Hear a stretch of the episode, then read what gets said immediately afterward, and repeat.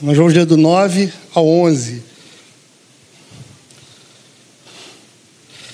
Diz assim o texto: Como o Pai me amou, assim os amei.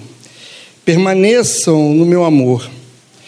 Se vocês obedecerem aos meus mandamentos, permanecerão no meu amor, assim como tenho obedecido aos mandamentos de meu Pai e em seu amor permaneço.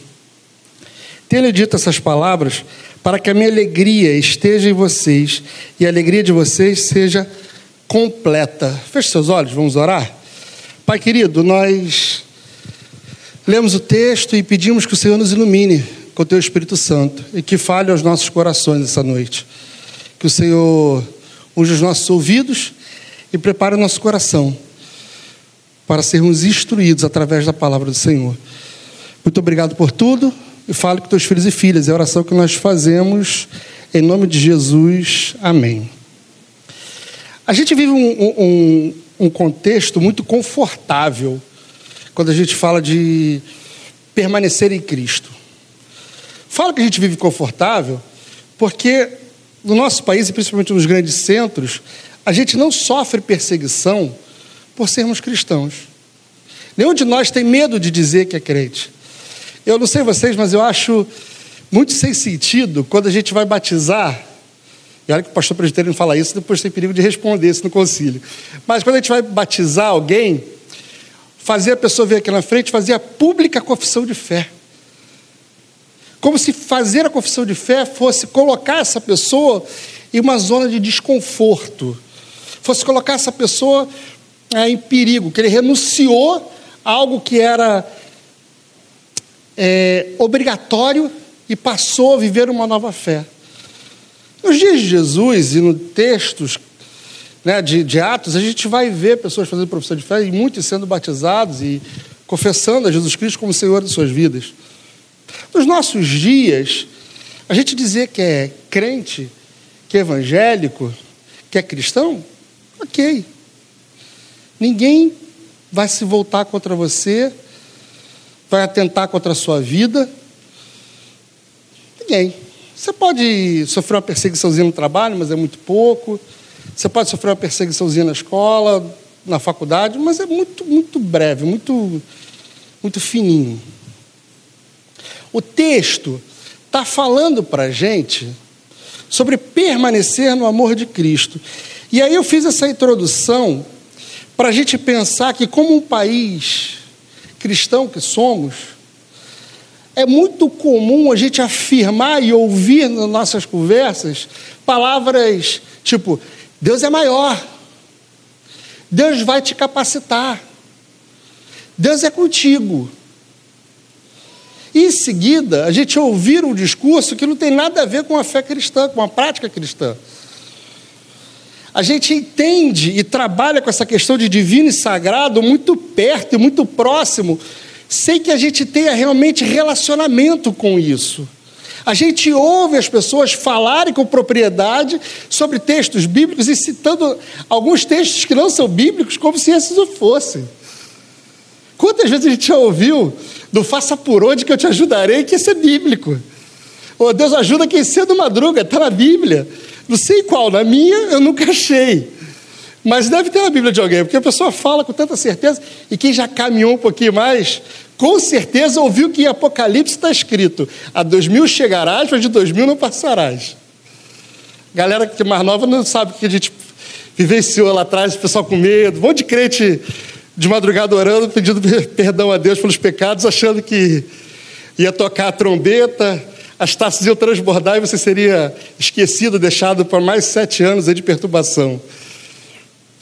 Mas a gente brinca, a gente fala dessas coisas e a gente não é levado a refletir que muitas vezes os nossos discursos não são discursos de prática. Ou que as pessoas se utilizam de jargões ou de frases que são importantes para a gente, de afirmações de fé que são importantes para a gente, sem que ela tenha relacionamento com aquilo, intimidade com aquilo. É legal a gente ouvir, Deus é contigo. Agora é muito mais legal dizer assim, eu sei que Deus é contigo porque Deus te fortalece, assim como me fortaleceu. Eu sei que Deus é contigo, porque quando eu dobro os meus joelhos, eu peço para que Deus te abençoe e me abençoe também. Se você olhar lá no versículo 15, bem no início, lá no versículo 1, ele vai começar falando sobre a videira. Ele diz que eu sou a videira, a videira verdadeira. E aí começa todo um trabalho de João, passando até o versículo 9, falando que nós devemos estar ligados a Cristo. Que os ramos que não frutificam, esses são cortados, e os que frutificam, alguns são podados. Notem, tanto os que frutificam pouco são podados, e aqueles que não dão frutos são cortados. É bem provável que dentro das nossas conversas a gente encontre videiras que são infrutíferas, que estão ligadas, recebendo seiva recebendo todo o alimento que a terra pode dar, sem preocupação de ser frutífera, de dar bons frutos. E aí no texto que nós lemos essa noite, no versículo que nós nos debruçamos, nós encontramos como o Pai me amou, eu assim o amei. Permaneçam no meu amor, estejam ligados comigo. A ideia trazida nesse versículo 9 é a ideia do fruto que permanece ligado à árvore, do fruto que permanece unido a Cristo. Então, quando o texto diz para a gente, permaneça unidos, é vamos juntos. Estejamos ligados. Não pareçamos ser algo que nós não somos. Continue crendo e afirmando quem eu sou. É um convite que é feito a mim e a você a olhar a nossa fé e a perceber se nas nossas relações são relações frutíferas e relações de permanência a árvore principal. Se estamos ligados, dando bons frutos, ou se estamos nos alimentando e aquilo a gente não tem mais nada. Não tem mais o sentido. Pense em Adão e Eva.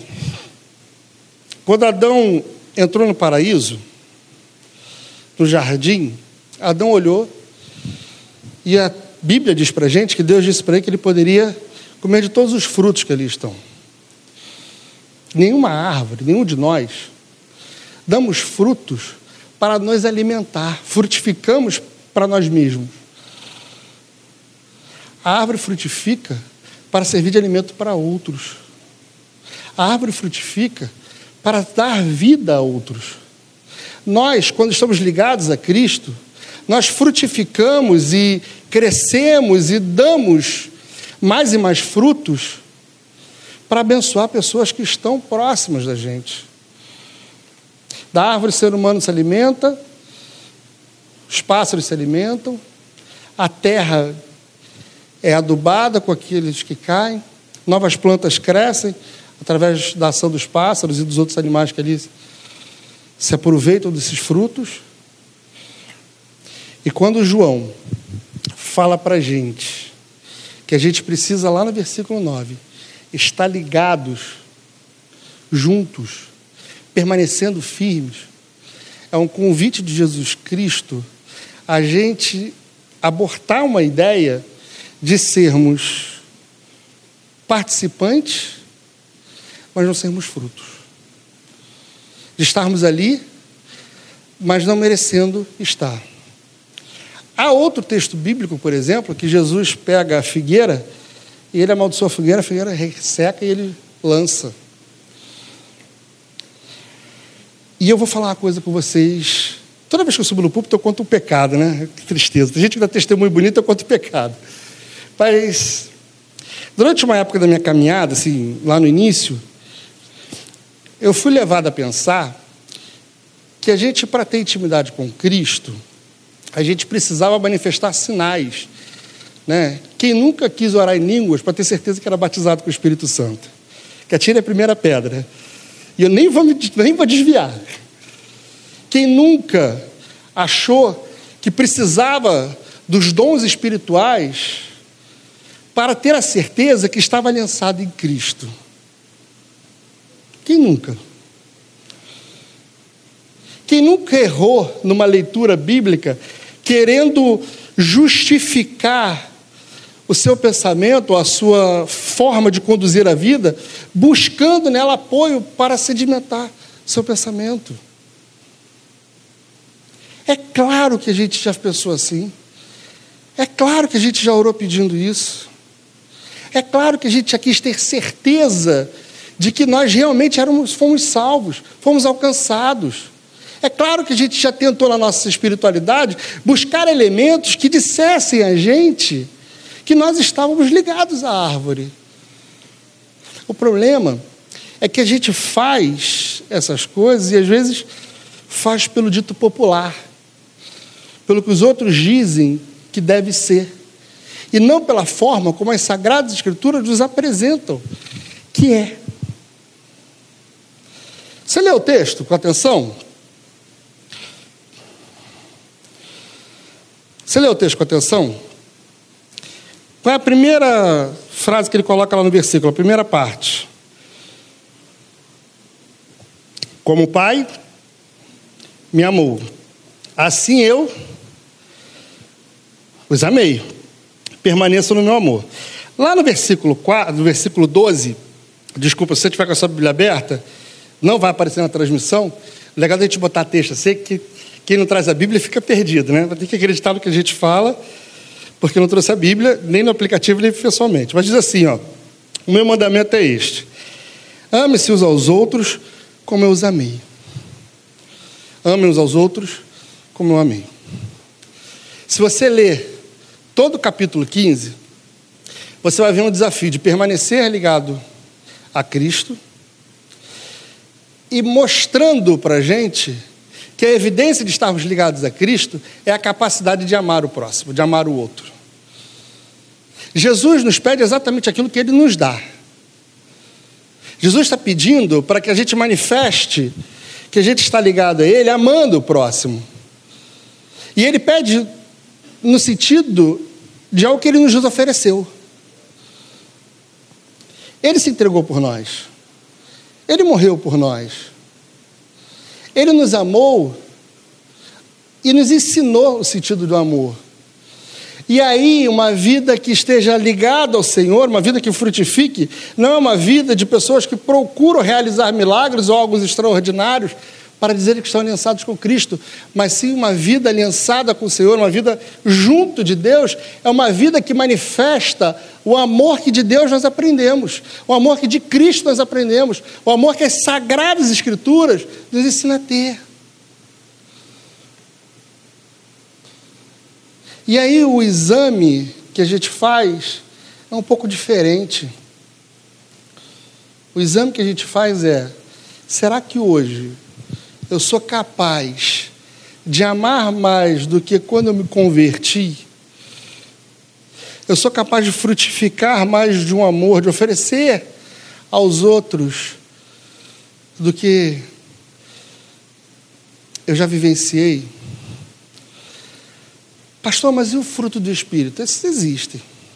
Alegria, paz, longanimidade, benignidade, bondade, fidelidade, mansidão, domínio próprio. Essas são características daqueles que estão com o Senhor.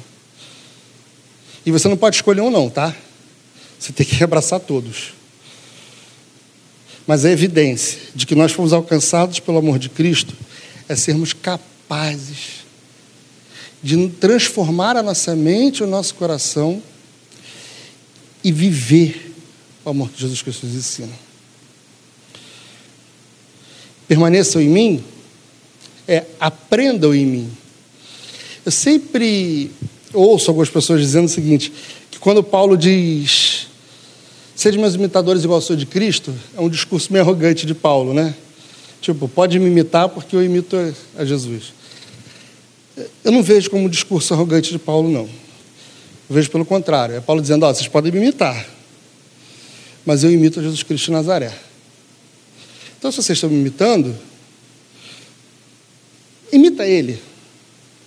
Porque nada do que eu faço é diferente do que ele ensinou. aliançados no Senhor, juntos no Senhor, permanecer em Cristo, é ter a capacidade de olhar para as Sagradas Escrituras, ver os exemplos de Jesus e colocá-los em prática. E eu vou te falar, é difícil. É muito difícil. É complicado. É chato.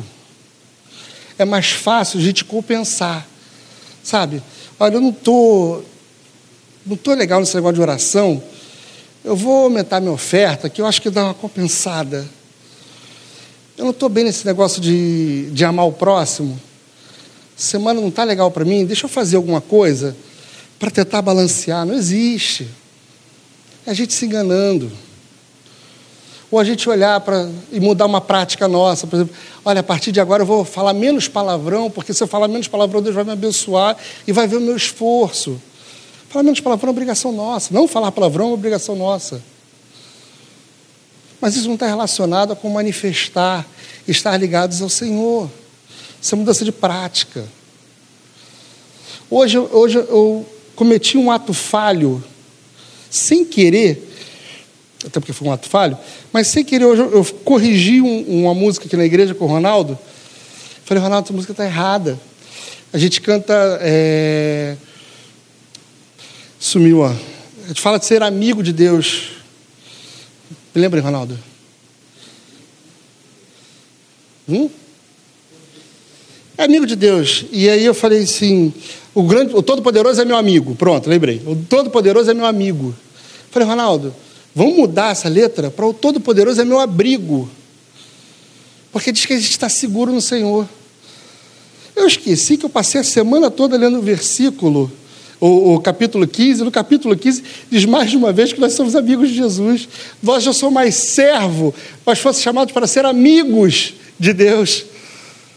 Está vendo como a gente às vezes se prende a detalhes e esquece de buscar o que é essencial? Parece besteira, mas a gente vive querendo mostrar que nós somos é, aliançados com o Senhor da forma errada. A gente coloca o que é difícil, que amar o outro é difícil ter mais paciência, se importar de verdade com o outro. A gente vai colocando essas coisas de lado e vai tentando substituir, compensar com outras que não são tão importantes na nossa caminhada. Meu irmão e minha irmã, se você doa dez quentinhas, ou se você divide o sanduíche com alguém, a diferença não está na quantidade de comida que você distribuiu, mas o como você se importou com a pessoa na hora que você fez isso. Se você fez para compensar, doou dez quentinhos, ou se você repartiu o pão porque você teve compaixão daquele, porque você entendeu que a necessidade daquele era mais importante do que a sua. E aí você abriu mão. Eu não acredito no amor como uma forma que a gente olha ah, amor à primeira vista, como um elemento químico de e que algo acontece, você sente borboletas no estômago e aí vai. Eu não acredito no amor dessa forma. Eu acho que o amor a gente constrói. O amor a gente alimenta. O amor a gente aprende a se importar com o outro à medida que a gente vai se importando com o outro. E da mesma forma como você alimenta, você constrói, você nutre esse amor, você pode também miná-lo, minguá-lo. A partir do momento que você corta. Faz um exercício. Pega aquela pessoa que você já está legal, sabe, você já está bem com ela, já deu. E começa a tentar enxergar pontos positivos sobre ela. Ao longo de uma semana, você vai ver que ela não é tão ruim assim. E eu não vou te pedir para fazer exercício contrário, que você pegar uma pessoa que você enxerga boas coisas e começar a colocar defeito, porque você vai descobrir que ela não era tão boa assim. Quando Cristo nos chama para estarmos aliançados com Ele, juntos deles, Ele nos chama a olhar as pessoas e se importar verdadeiramente com elas, e estar junto delas. E olhar as pessoas e não colocar rótulos mas abençoar. Abençoar. Sabe do desce da árvore, hoje me convém almoçar na sua casa? Sabe? Sabe aquela oração onde um entra do templo e bate no peito e fala: Senhor, eu sou bom, eu sou misericordioso. Senhor, eu sou piedoso, eu dou esmola aos pobres. E o outro fala assim: ai de mim, pobre, miserável pecador. A gente consegue mostrar para os outros que nós estamos ligados à videira. A gente consegue. Agora a gente não consegue mostrar para Deus algo que não aconteceu. Deus sabe quando as nossas ações são ações verdadeiramente de compaixão ou são fruto de uma compensação que a gente quer fazer porque a gente acha que está em dívida. E aí, sabe qual é a questão nossa? A gente vereda por um caminho de tentar mostrar que nós somos. Esquece de andar pelo caminho onde mostra que nós realmente somos. Não espera fazer algo muito grande para você entender que Deus está com a sua vida, não. Que Deus te ama, que Deus te salvou. Não espera, não. Você não precisa curar ninguém para dizer que você está aliançado com Deus. Você não precisa falar a língua dos anjos para dizer que você está aliançado com Deus.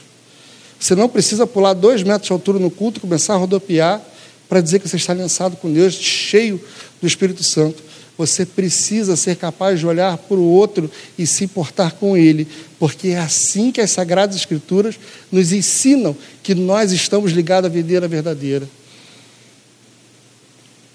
Ainda lá em cima do texto, lá no versículo 1 e 2, ele fala dos cortes que aquela que não dão frutos, elas são cortadas, e as que dão frutos são podadas, para que frutifique ainda mais. Eu lembro da mensagem do Daniel de manhã, falando sobre permanecer em Cristo, sobre permanecer fiel ao Senhor, de estar firme em Deus. E é claro que a gente gosta de quando a nossa vida está tudo bem. É claro que a gente gosta. É claro que a gente gosta quando Deus se manifesta na nossa vida e que as portas estão todas abertas e que a gente não passa por problema nenhum. Ninguém é bobo. Ninguém quer se martirizar para estar próximo de Deus. A gente quer Deus amigo, que faz afago na gente, que nos coloca no colo, nos balança para a gente se sentir acolhida. É esse Deus que nós queremos. É essa relação que nós queremos com Deus. Você não está errado por querer isso. É que eu quero também. Só que algumas vezes a gente é podado. A gente até acha que o fruto estava bom. Não está frutificando como deveria, mas está saindo fruto. A gente acha que está bom. Mas são nessas podas que Deus vai fazendo com que a gente volte, volte com mais vida. Com que o fruto seja mais doce. Que tenha mais volume, mais corpo e que alimente ainda mais pessoas. Irmãos, se você é videira, se você é árvore, você não é para estar se alimentando dos seus frutos. Você precisa entender que os seus frutos alimentarão as pessoas que estão ao seu redor. Estar ligado a Deus, estar unido à videira, permanecer, como o texto fala para a gente, é estar em aliança com o Senhor, é entender que você é amigo de Deus, mas apesar da sua relação de amizade, você deve submissão ao Senhor, porque não existe relação se, não tiver, se nós não entendemos que nós somos submissos a Deus. Não existe a relação se nós não entendemos que nós precisamos ter um compromisso de fazer aquilo que Cristo nos ensinou através das Sagradas Escrituras de olhar para os textos bíblicos e buscar transformar e mudar a nossa vida de forma completa, eficaz, eficiente. Não dá para a gente dizer, ó, vamos mudar isso, isso, isso. Não, isso aqui eu não vou mexer, não. É onde a gente acha que não tem que mexer, é onde dá trabalho, é onde dói, é que a gente precisa mexer. Quando Jesus vem, ele mexe onde incomoda. Ele transforma o que aparentemente estava sendo zeloso e coloca em foco aqueles que eram os errados da época, os pecadores. E nos ensina a viver com amor e misericórdia. Sabe quando você olha para a música e fica perdendo tempo querendo discutir se ela está certa, se ela está errada, teologicamente, biblicamente, esquecendo de olhar a mensagem que é tão bonita que diga: nada temerei, porque sei que tu estás comigo. A gente está preocupado em dizer se é amigo ou se é casa, se é abrigo. A gente está preocupado com o que não importa. A gente está querendo fazer barulho quando o convite é uma transformação interna. Quando o convite é a gente entender que somente obedecendo a palavra de Deus, a gente tem alegria, como diz o versículo 11. Para que vocês tenham alegria, e alegria verdadeira, e alegria plena. Alegria que contagia, alegria que às vezes confunde a cabeça daqueles que estão ao nosso redor. Fala, cara, como é que esse cara está alegre diante disso tudo? Mas é uma alegria que não vem da gente, mas uma alegria que é acrescentada na nossa vida pela transformação de Jesus nela. O convite é simples. O chamado é simples. Botar em prática é dificílimo, mas o chamado é simples. A gente precisa estar ligado à videira, porque só quem está ligado à videira consegue produzir frutos. Você quer a certeza de que você é salvo? Você quer ter a certeza de que você está em Cristo, que você está lançado com o Senhor, que Deus é contigo? Vê se você consegue amar. Coloca em prática o olhar para o outro, esquecer de olhar para si mesmo. E olha só, que fique claro, quando eu falo olhar para o outro, parece que a gente está falando olhar para quem está distante da gente. Que a gente fazer boa ação, levar cesta básica ou um casaco para o menino do sinal. Olhar para o outro, muitas vezes, é enxergar quem está do seu lado dentro da sua casa. Olhar para o outro é com aquele que caminha do seu lado e que você vai cheio de críticas e observações e etc. E olhar para ele com mais fraternidade. Não vai entender que olhar para o outro é você estender a mão e ter pena daquele que tem fome ou daquele que tem frio. Isso também é uma, faz parte do processo. Mas olhar para o outro é ser capaz de se colocar no, no lugar daquele que está do seu lado. Quantas vezes a gente vê relações familiares se ruírem porque a gente não é capaz de olhar para aquele que está do nosso lado. A gente não é capaz de olhar para aquele que anda com a gente. Para aquele que construiu, constrói uma vida com a gente todos os dias. Seja pai, mãe, cônjuge, irmão ou o que for. O convite não é para amar os perfeitos, porque nenhum de nós somos. É para amar os imperfeitos. Desafio, né? Difícil. Era melhor de falar: olha, irmãos, vamos lá, vamos voar cada vez mais alto, que a gente é águia, vamos para cima, vamos com tudo. Era melhor. Era mais bonito. A gente saía daqui mais. Mas o desafio a gente mostrar que nós somos lavados e remidos do sangue de Cristo, que nós somos aliançados à videira verdadeira, porque nós transformamos a nossa forma de ver o mundo, porque nós transformamos a nossa forma de enxergar o outro, porque nós transformamos a nossa forma de viver. O desafio é esse. é entender que todas as coisas cooperam para o bem daqueles que amam a Deus e que a nossa obrigação é amar a Deus e amar os nossos irmãos e esperar que todas as coisas cooperem. Não é ficar esperando as coisas cooperarem sem colocar o amor em prática. A igreja de Cristo, vou citar a igreja de Cristo, a igreja evangélica, a igreja cristã como toda, ela cresce. Os templos estão cada vez mais cheios. Quantas pessoas eu vi reclamando que os templos estavam sendo fechados, que as igrejas estavam sendo fechadas. Mas o templo é o quê? É o lugar que você veio para entretenimento ou é o lugar para que você veio buscar a transformação da sua vida, buscar a transformação do seu entendimento? É o templo é o lugar que você veio para olhar para Jesus e falar: olha, Jesus está me mostrando que a minha vida está errada aqui, aqui e aqui. A gente olha para o templo como o lugar que a gente vai para ouvir a música bonita e uma boa mensagem, ou a gente vai para o templo para entender que é lá que Deus trata as nossas feridas e nos faz frutificar ainda mais. As pessoas olham para o templo e reclamam que o templo estava fechado, e eu sou um dos que reclamei que o templo estava fechado, porque eu gosto do templo aberto, eu gosto de pregar olhando para as pessoas e não para a câmera. Embora eu fale com quem está em casa e desejo que seja sendo tão transformado e abençoado como quem está aqui dentro. Mas não é o templo fechado aberto que faz transformação na nossa vida, mas é a palavra de Deus posta em prática que muda a nossa forma de ver o mundo, que muda a nossa consciência, que transforma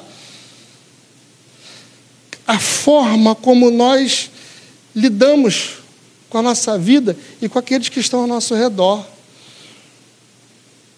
Irmãos e irmãs, se a gente estiver preocupado com a, com a mudança da nossa roupa, se a gente estiver preocupado com a mudança do nosso comportamento, se a gente estiver preocupado com a transformação do nosso vocabulário, é porque a gente não entendeu que Jesus nos chama para uma transformação de mente, para uma transformação de olhar.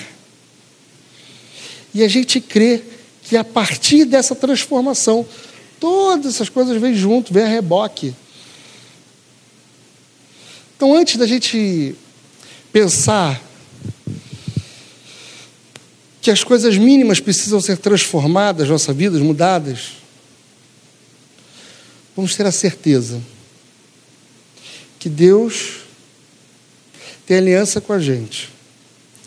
E a forma de nós estarmos em Cristo é tendo compromisso com Ele, é fazendo o que Ele nos ensinou, é contagiando com amor que um dia nós fomos contagiados, contaminados.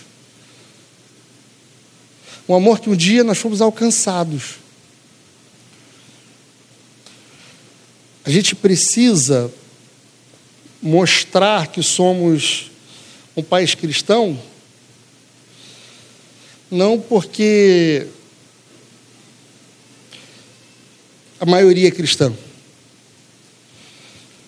Porque, da mesma forma que cresce o número de cristãos, cresce o número de presidiários, cresce as diferenças sociais, cresce tantas outras mazelas. Então a gente já entendeu que o caminho é aí. O caminho é esse. É claro que a gente tem que alcançar. É claro que a gente tem que evangelizar. É claro que a gente precisa ver mais e mais pessoas se convertendo e se corrigindo de seus maus caminhos. É claro. Mas a gente precisa ver mais e mais homens e mulheres tendo as suas mentes transformadas pela palavra de Deus do que as igrejas cheias ou templos abertos. O templo aberto não faz a menor diferença para um coração que precisa ser transformado pela palavra de Deus, um coração que se abre a ser transformado pela palavra de Deus. Até porque não é só no domingo que nós somos transformados. Não é só no culto agora, que a gente fica aqui uma horinha, uma horinha e vinte, que nós somos transformados. Não é. É na lida. É na hora que o despertador toca amanhã. e vai tocando todos os outros dias da semana. É na hora em que a gente deixa de fazer o que é errado, não é para que as pessoas não nos julguem. Porque às vezes a gente deixa de fazer o que é errado, não é porque a gente entendeu que é errado. É só para não ser julgado. Ficou clara essa ideia? A gente não comete o erro, não é porque a gente entende que é errado, é só com medo da gente ser julgado por ele. Se fosse na frente de qualquer outra pessoa, você faria daquela forma. Mas como é na frente de alguém que pode te julgar e vai manchar essa sua imagem bonita de, de alguém cheio da presença de Deus, aí você segura a onda, você se controla. Não, não é aí. Os frutos vêm para aqueles que permitem ser podados. Para aqueles que entendem que a poda não é algo ruim, mas uma oportunidade de quando crescer, crescer diferente, mais vivo, mais cheio de vida, sendo alimento muito mais eficaz para aqueles que estão perto ou longe. Para aqueles que dividem um teto com você, ou para aqueles que estão a quilômetros de distância. palavra de Deus para a gente é que a gente precisa estar ligado à videira, frutificando. Frutificar é apresentar um compromisso verdadeiro diante de Deus, de cumprir aquilo que Jesus Cristo nos ensinou, aquilo que Jesus Cristo deixou registrado nas Sagradas Escrituras, para que eu e você fizesse e assim transformasse a nossa mente e o nosso coração. A gente vai ouvir uma música, depois nós vamos orar.